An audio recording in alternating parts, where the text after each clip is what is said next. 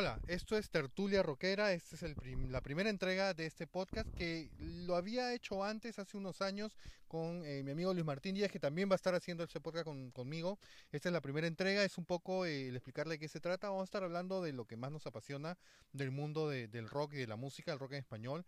Y pues eh, vamos a estar compartiendo canciones que nos gusta, y, y historias y cosas que sabemos de, de los eh, más conocidos eh, músicos o no tan conocidos eh, músicos eh, de rock español, pero además vamos a estar haciendo o trabajando en el proceso de crear un álbum, un álbum eh, que en el cual no tenemos presupuesto, en el cual no tenemos tiempo de hacerlo, en el cual estamos componiendo las canciones y de lo cual vamos a hacerlo de una manera más artesanal y vamos a compartir todo el proceso con ustedes para ver si se les ocurre a ustedes también hacer un poco de música y grabarla y ponerla para el mundo. Eh, me acabo de comprar una Tascam D 008 que es un pequeño estudio de grabación donde uno puede grabar eh, pues las eh, eh, los eh, la- los tracks eh, los instrumentos por tracks eh, costó 200 dólares súper barato y eh, pues vamos a estar eh, haciéndolo remotamente. Es decir yo desde mi casa Luis Martín desde su casa y vamos a ir a la casa de, otro guitarrista y a la casa del estudio de, de otro baterista y así vamos a ir armando las canciones y a ver qué sale no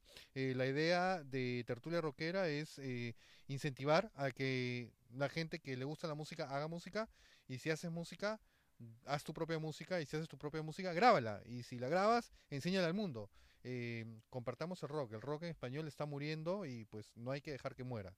Así es que eh, eh, pues eh, de eso se trata, Tertulia Rockera, espero que les guste. Si quieren, eh, Anchor tiene esta... esta, eh, esta forma de que tú puedes llamar eh, o, mandar tu mensaje.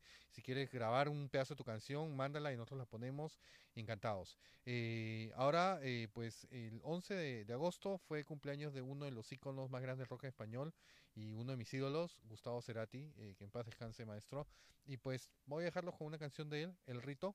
Es una canción que no, fue, no es muy popular, probablemente no para la gente que, no, que ha escuchado lo básico de Soda Stereo, pero es una canción que tiene una instrumentación impresionante. Así que eh, lo dejo con el rito y vamos a seguir hablando más adelante eh, con Luis Martín cuando ya se conecte y tenga su, su aplicación lista en su celular desde donde esté para poder eh, continuar hablando acerca de lo que es lo fabuloso que es hacer música.